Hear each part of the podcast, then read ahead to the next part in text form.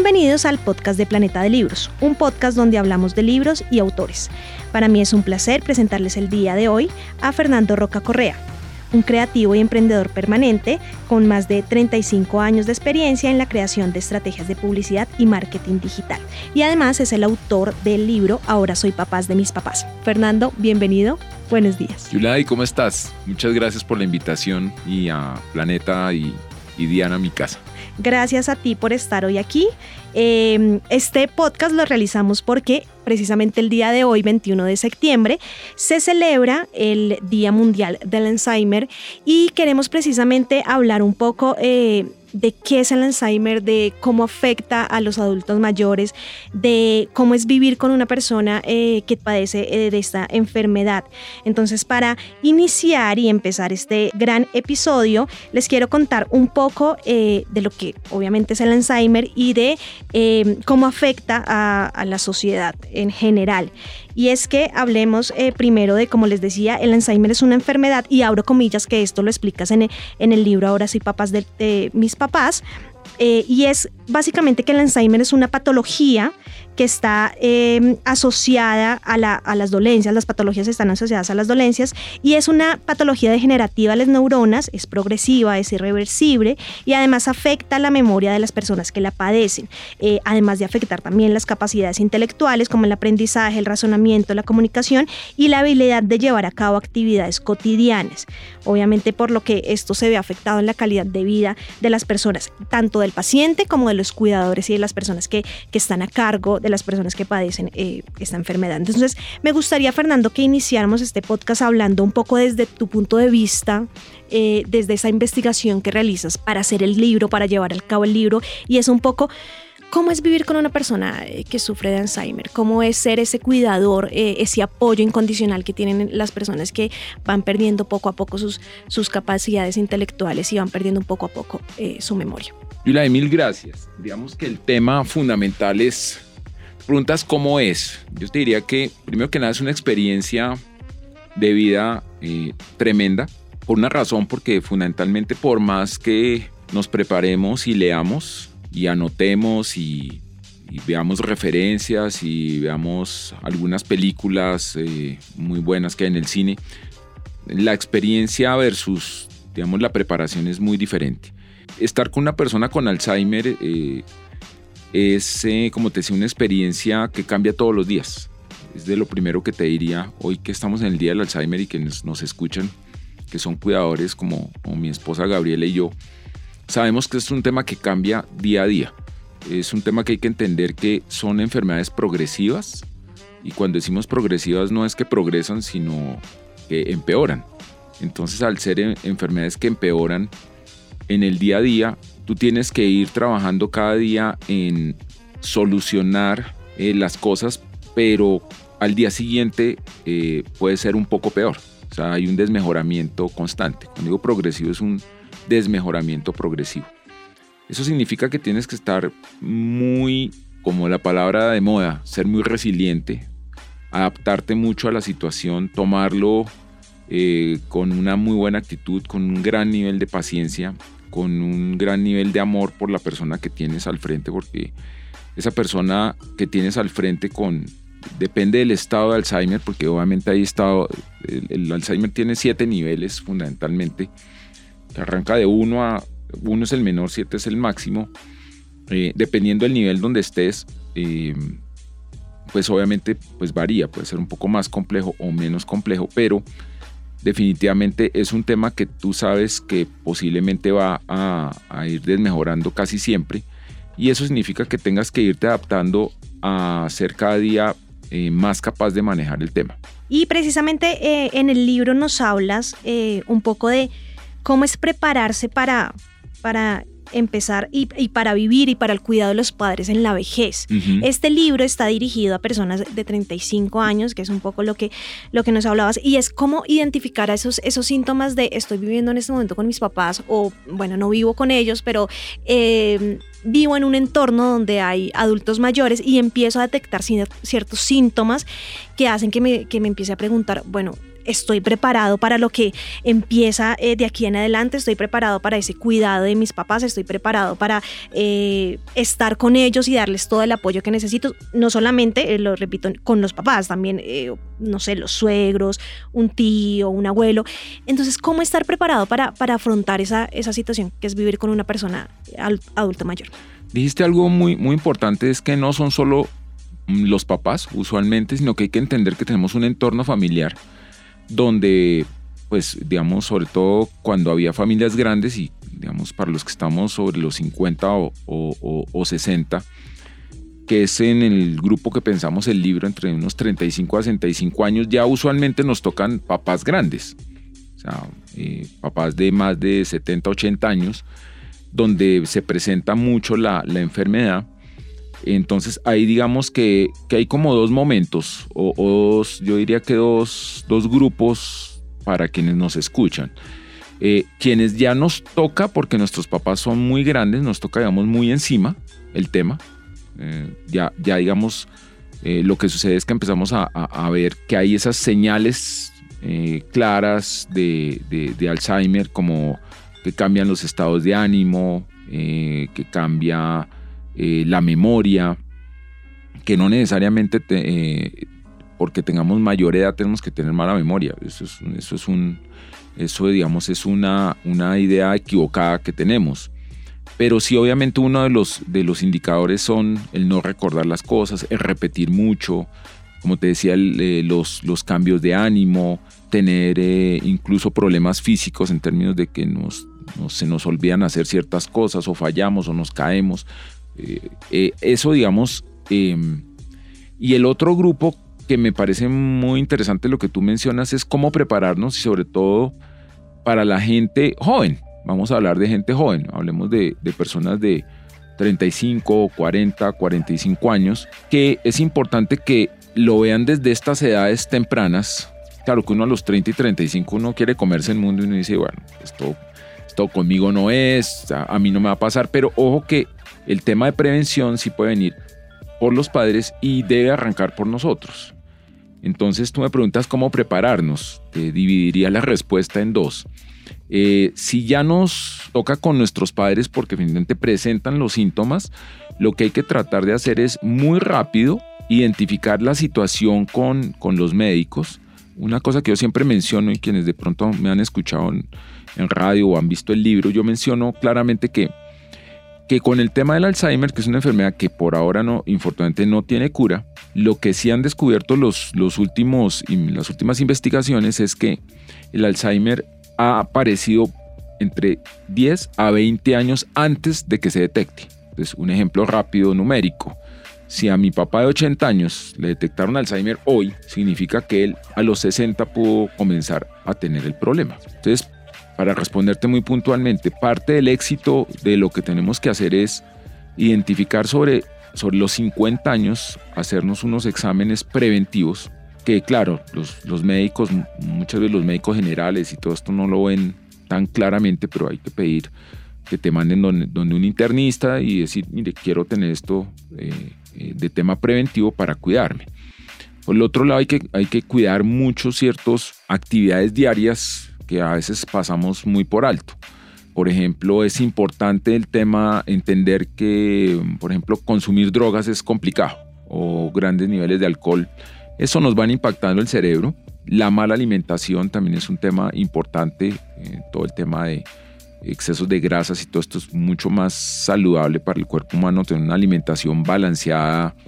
Los vegetales son supremamente importantes para toda la irrigación cerebral.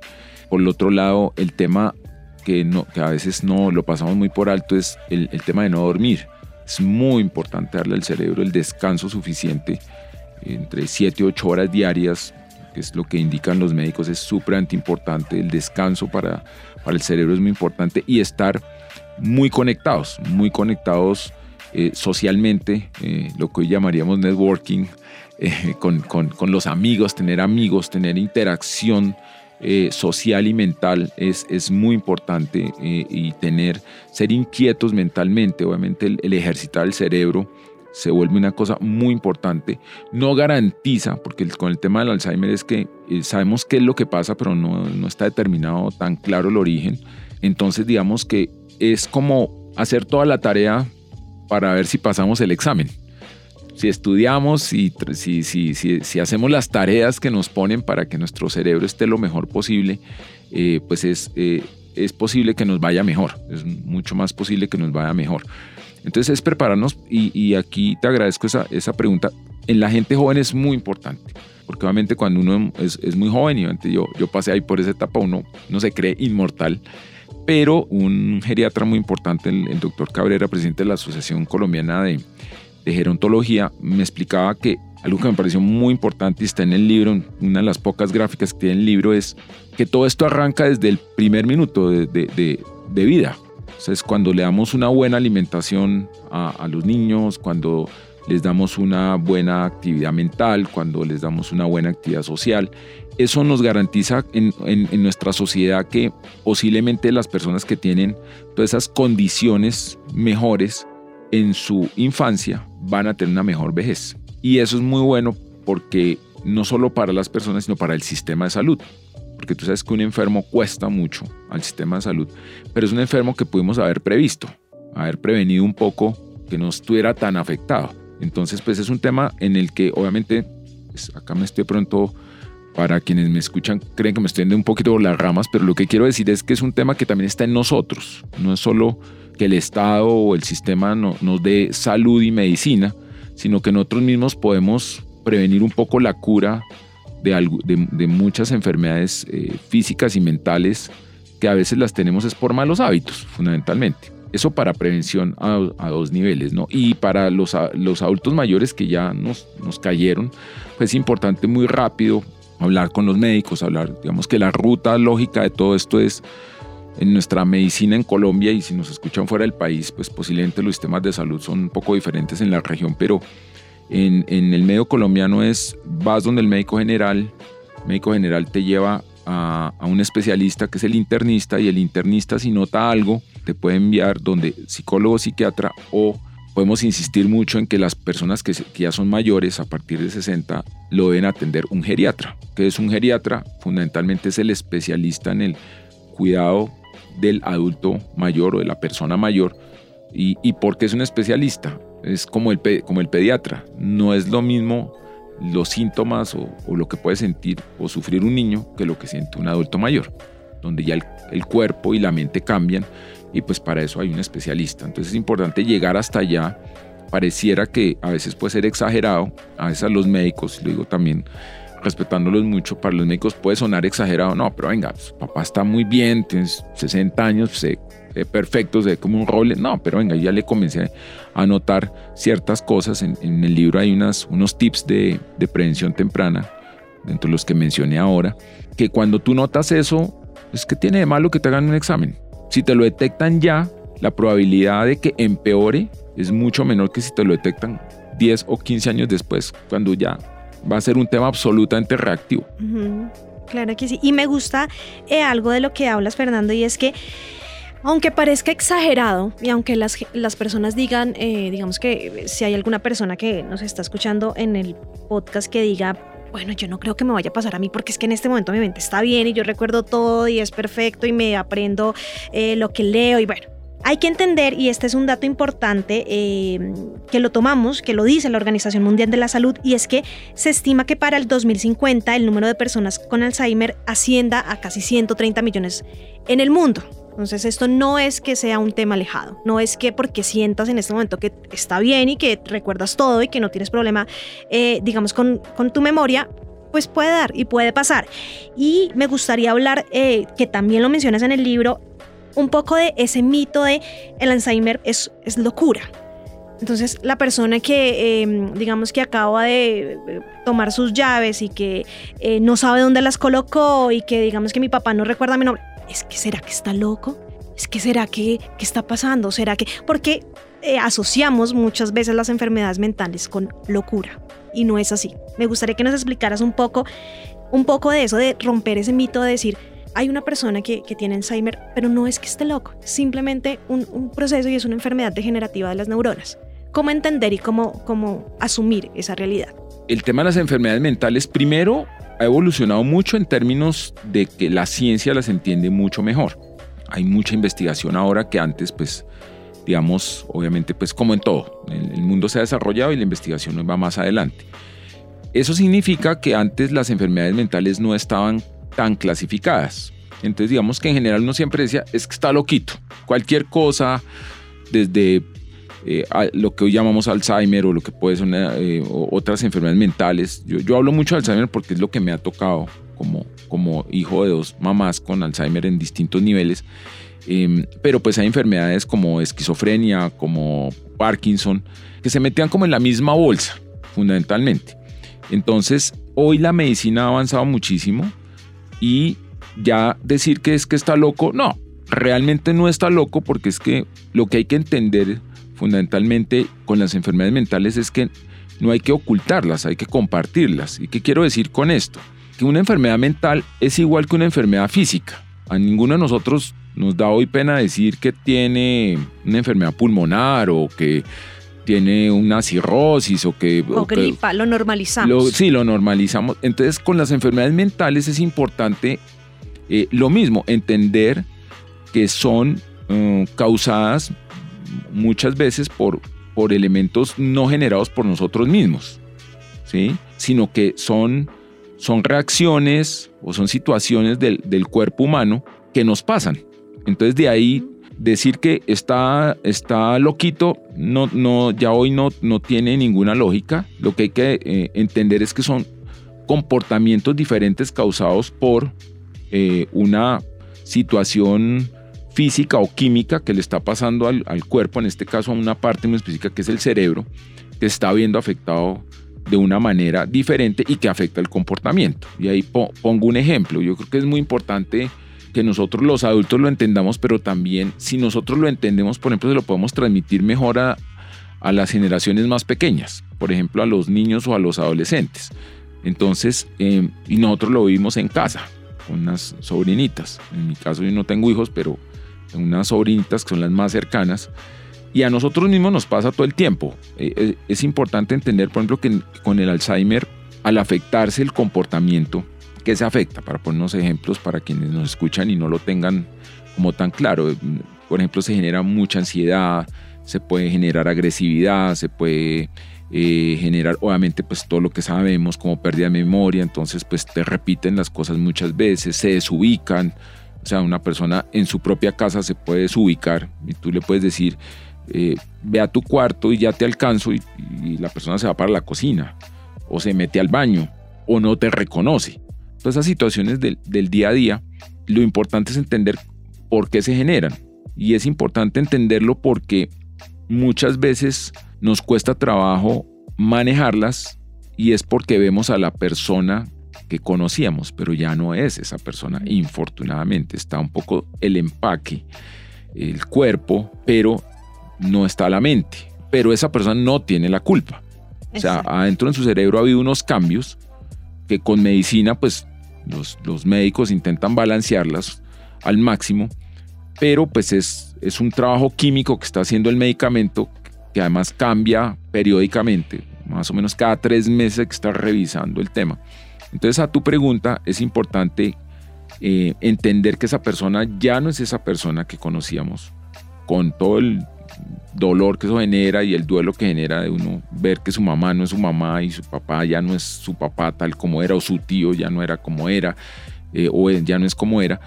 Pero ahí el mensaje también es que para las nuevas generaciones les contemos un poco qué está pasando. Yo siempre comparo que es muy fácil ver cuando alguien está, por decir algo, con muletas y, con un yeso.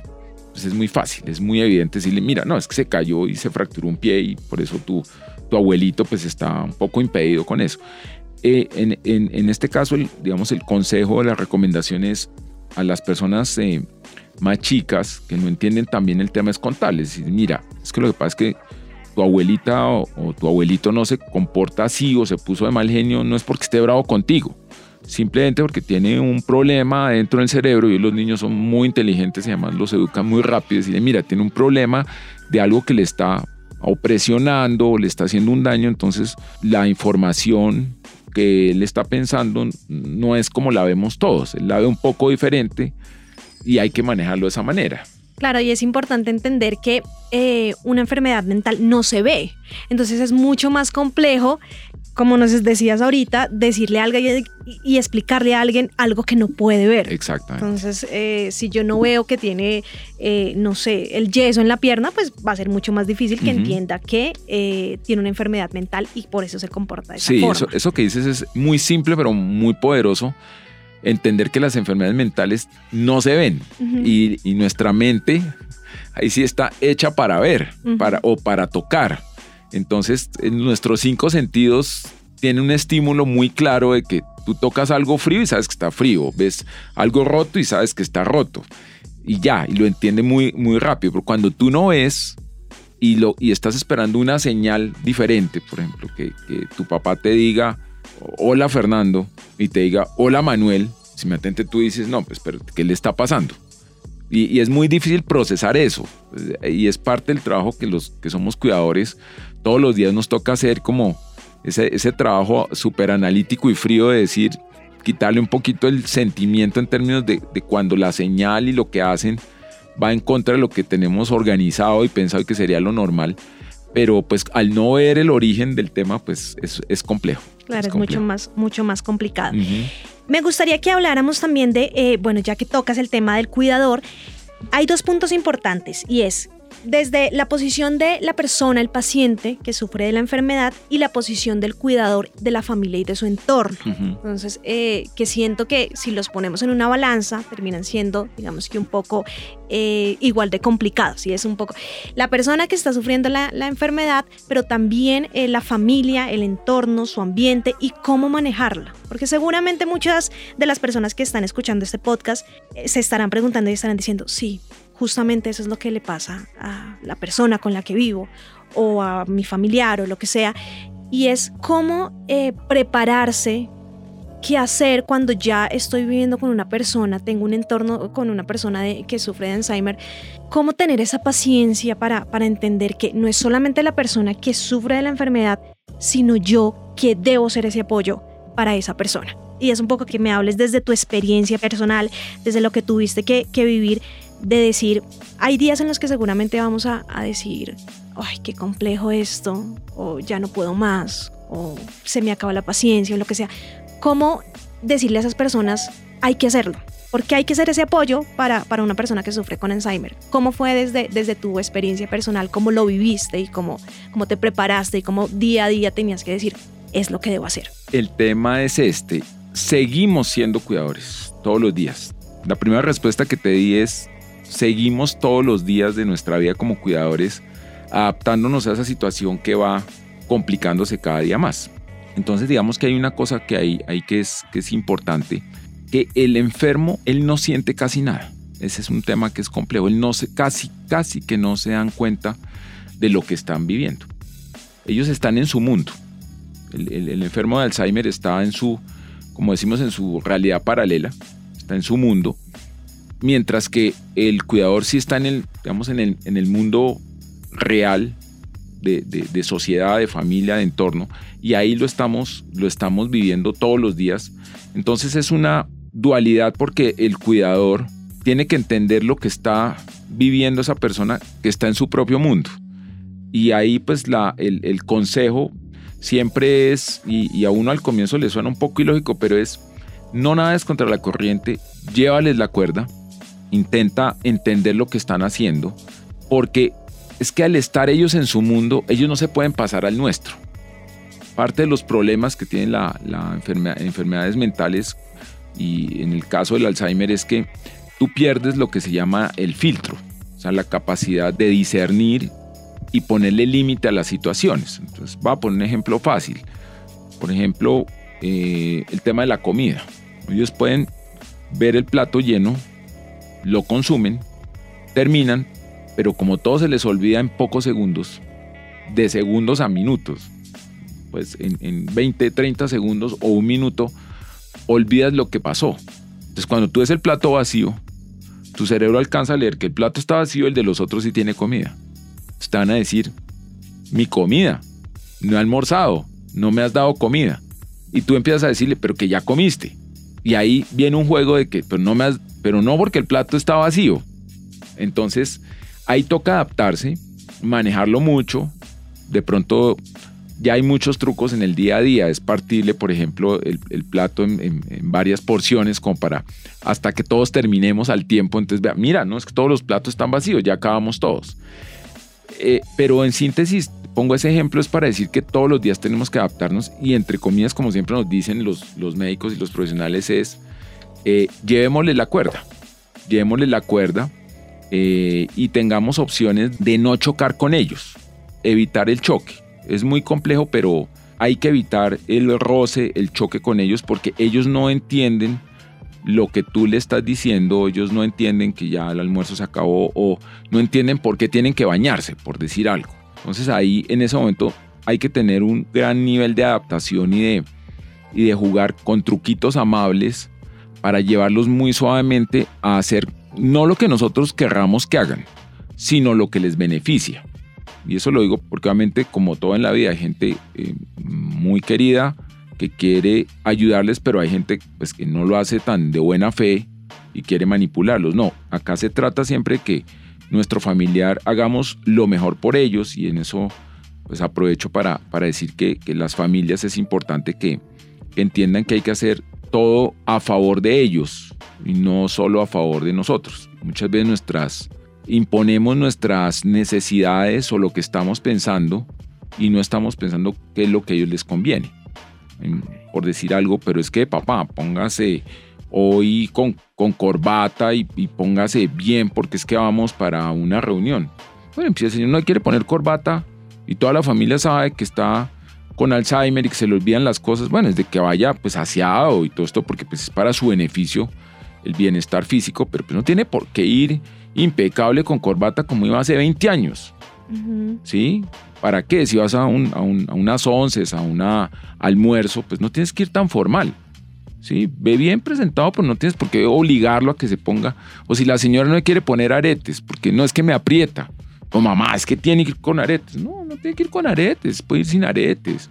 O sea, son muchas cosas que a veces, y ahí es una invitación a que no nos impongamos entre los papás. Eh, tenemos que entender que los papás, además, ellos, pese a que pueden estar muy desconectados, ellos sí entienden que ellos tienen un rol de, lógico de, de nuestras vidas, de, donde tienen un rol de padres y nosotros somos hijos. Y ellos se sienten en la posición de superioridad de que entienden que ellos, tú eres el hijo, o que tú eres, o ellos entienden que son mayores, porque a veces no se acuerdan del nombre, pero ellos se ven grandes, muchas veces dicen, pero ¿por qué me manda? ¿Por qué me ordena? Y hay hijos que presionan mucho, y es que hace esto, hace aquello, hay que dejarlos hacer. Desde que no vaya en contra de ellos, todo está bien. O sea, si, si puede dormir un rato, pues déjelo dormir, una siesta, para que no que duerma todo el día, porque no les conviene, pero es bueno que hagan poco ejercicio, que hagan cosas, pero muchas veces somos hijos que nos, nos imponemos mucho. Pero papá, siéntese bien, camine bien, entre bien, suba, baje, eh, súbase los pantalones, ajustese la camisa. 20 órdenes en, en, un momentico, pues agobian a cualquiera. Que pones un poco en esos zapatos de ellos y caminarlos y decir, a mí me gustaría recibir tantas órdenes. Claro. Y siempre entendiendo que lo que nos comentabas ahorita, que no es la misma persona que era antes, que está ahí, su físico está ahí, pero es su mente está en, otro, lugar. Hablemos un poco de un tema que em, es un poco, em, digamos que, no sé si la palabra es polémico, pero que le cuesta a la gente entender y es que em, los hogares geriátricos, y tú lo mencionas en el libro, eh, digamos que hay muchas personas que seguramente escuchan el podcast y dicen, si están pasando ya la situación, dirán, no, no sé si estoy preparada para esto, no me siento capacitada para hacerlo, quiero eh, un apoyo adicional y en este momento se cuestionan eh, un hogar geriátrico, que la persona que sufre del Alzheimer pueda tener eh, o estar en un espacio mucho, digamos que más seguro, que hayan profesionales que la atienden y demás. ¿Qué decirle? ¿Es, ¿Es bueno o no un hogar geriátrico? ¿Es saludable o no para la vida del paciente? ¿Cómo hay que verlo? Eh, ¿Cómo hay que sentirse respecto a, ¿será que sí? ¿Será que no? Me siento culpable porque es que estoy dejando a alguien que me cuidó en manos de otras personas.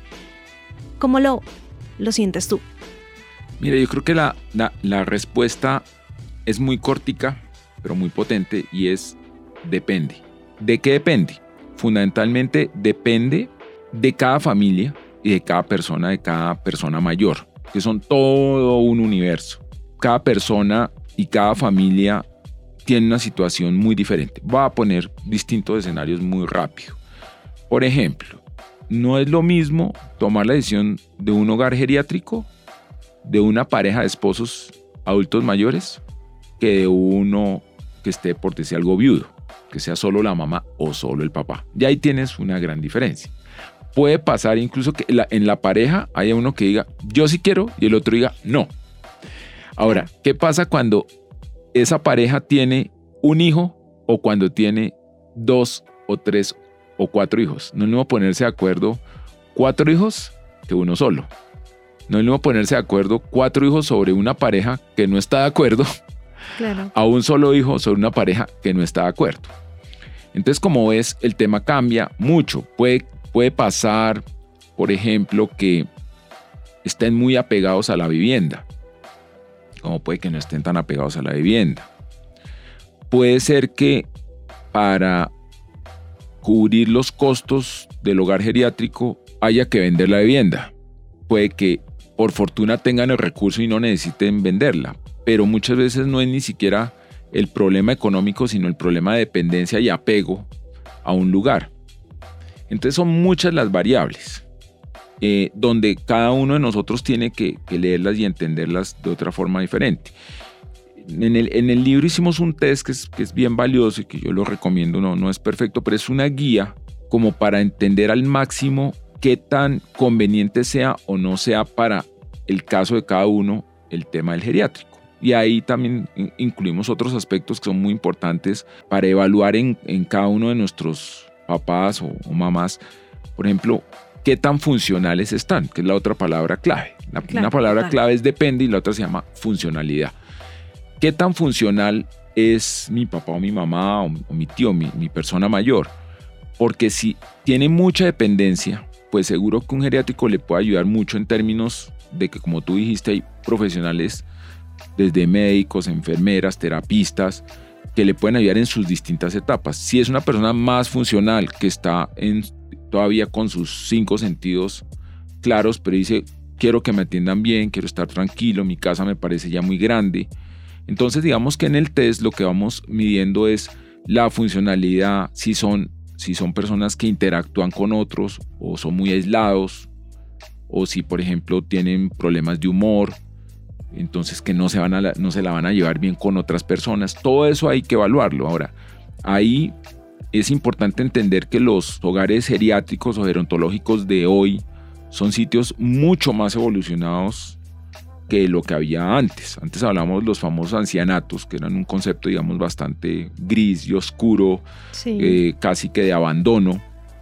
Entonces, digamos que ahí entra también otra palabra clave, que es de, del depende y la funcionalidad, es también la, el concepto de, de abandono. Es importante entender que bien pensado y, de forma propositiva, el hogar geriátrico no debe ser un sitio de abandono, es un sitio de apoyo. Entonces unimos el depende con la funcionalidad, con apoyo. ¿Y por qué hablo de apoyo? Porque es importante entender que todos necesitamos ayuda en un momento de la vida. Así como nuestros adultos mayores necesitan de nosotros para que los llevemos al médico, que los llevemos una cita, para llevarles las cuentas, para muchas cosas necesitan ayuda, también para su día a día, cuando ya no son tan capaces, y nosotros le hemos podido estar ayudando, muchas veces tú mencionaste el cuidador.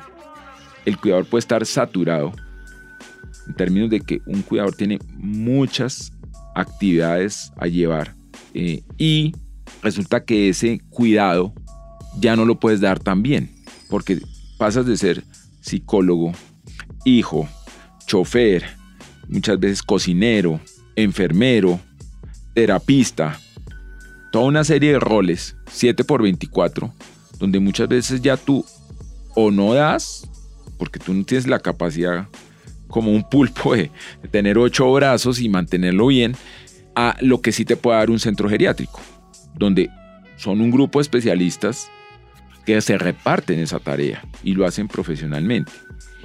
Ahora, ¿qué es lo que es muy importante? Como cuando hablamos de apoyo, hablemos de la palabra conexión emocional. O pongámoslo en otras palabras, amor. Todo ese cariño que le da la familia en condiciones normales, pues nunca va a ser reemplazado por profesionales. Los profesionales le van a dar un muy buen servicio. Muchas veces hay gran aprecio por la persona. Hay cariño, pero el amor no está garantizado. Y ese amor es el que mantiene vivo a un, a un adulto mayor. Con todo y las molestias, con todo y los malos genios que a veces nos, nos generen y, y con los choques que tengamos con ellos, ellos saben que nosotros estamos ahí y los queremos. Mientras que en la institución pues los van a apreciar, los van a consentir, los van a llevar bien en las nuevas instituciones. Entonces ahí viene el otro punto, es cuando escogamos un hogar geriátrico, hagámoslo más que por la infraestructura física y, que, es, que es importante que estén en muy buenas condiciones y que sean sitios absolutamente dignos y de buena calidad, eh, es que haya un trato realmente humano, que es lo más importante es lo más importante. El sitio puede ser divino, espectacular, pero si el trato no es bueno, si no es humano, si no es cuidadoso, porque les estamos entregando lo más valioso de nuestras vidas, son o nuestros padres o nuestros hijos, pues uno no entrega el tesoro a cualquiera. A alguien que no lo va a cuidar tan bien como uno, pues no se puede hacer. Entonces digamos que, fíjate que la respuesta es, depende. Sí. Depende del apoyo, depende de la funcionalidad, entonces eso es muy importante. Y no metamos el factor económico, que ya es un tema en el cual también hay que, mirar, porque no es, no es un tema económico. O sea, en general el envejecimiento cuesta. Y yo lo comparo, puede ser un poquito brusco, pero lo comparo con un carro viejo. Carro viejo, andan muy ricos, son muy bonitos, eh, son cómodos y todo, pero pues cada año vale más mantenerlos. El seguro vale más, eh, los repuestos valen más. Entonces, la diferencia es que uno, uno de un carro puede salir. Claro. O puede quedarse con el cariño verdadero y cuidarlo toda la vida. Pero pues los adultos mayores uno no puede salir. Pero sí hay que entender que sí la, eh, el envejecimiento es más costoso, porque pues es una máquina que se ha ido desgastando, que para mantenerla en buenas condiciones hay que invertirle.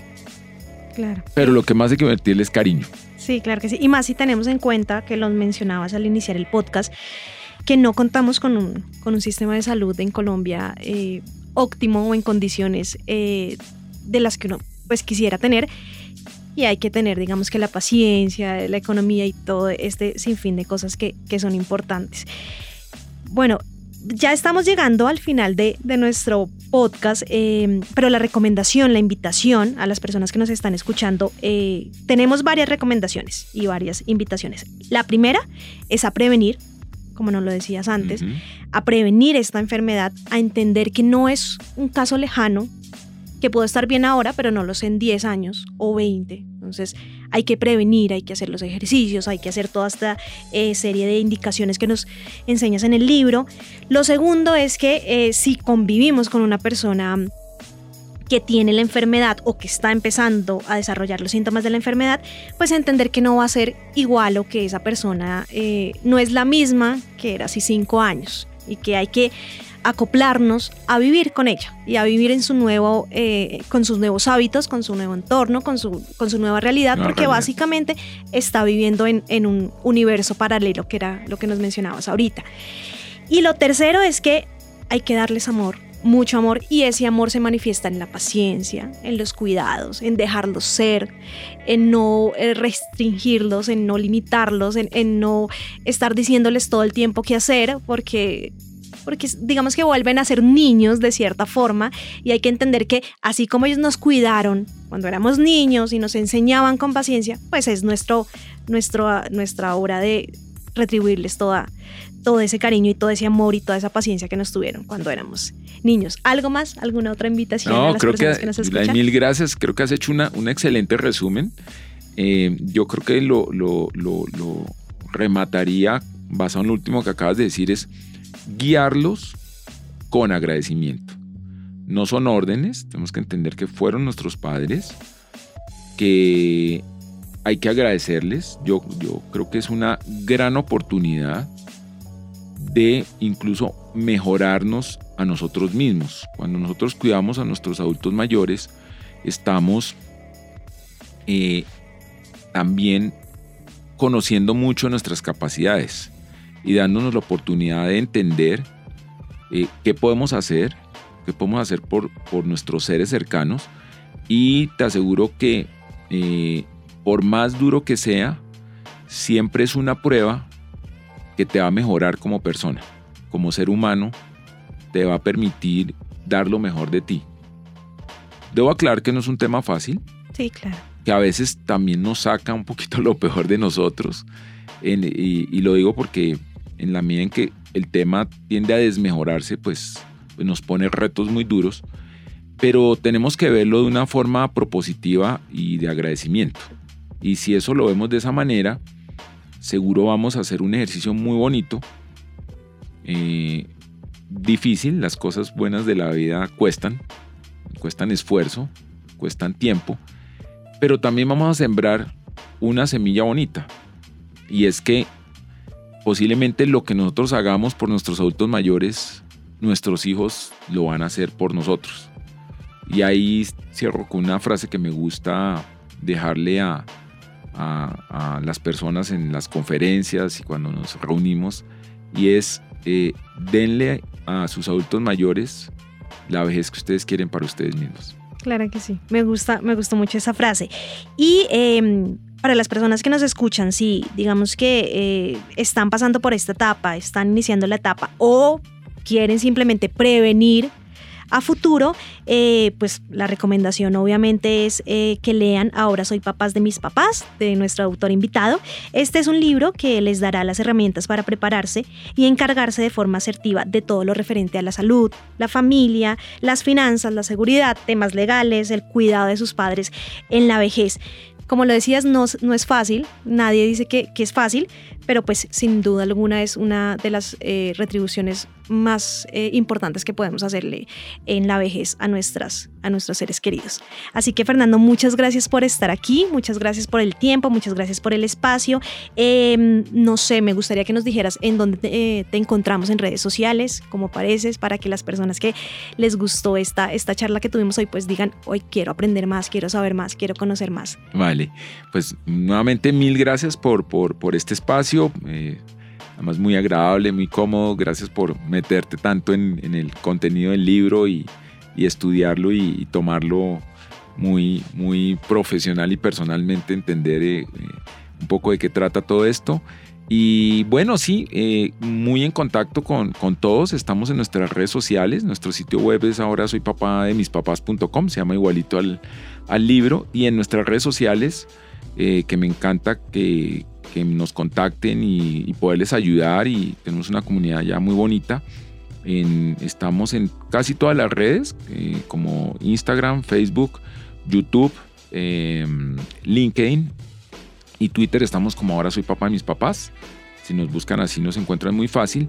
Y los invito a que hagan parte de esta comunidad que lo que busca es fundamentalmente lo que tú dijiste, prevenir y prepararnos para tener una muy buena vejez, una vejez mejor, una vejez idealmente feliz, una vejez amable y que nos vayamos preparando desde ya para eh, la de nuestros padres y la de nosotros mismos, que también tenemos que irnos preparando para, para vivirla muy bien.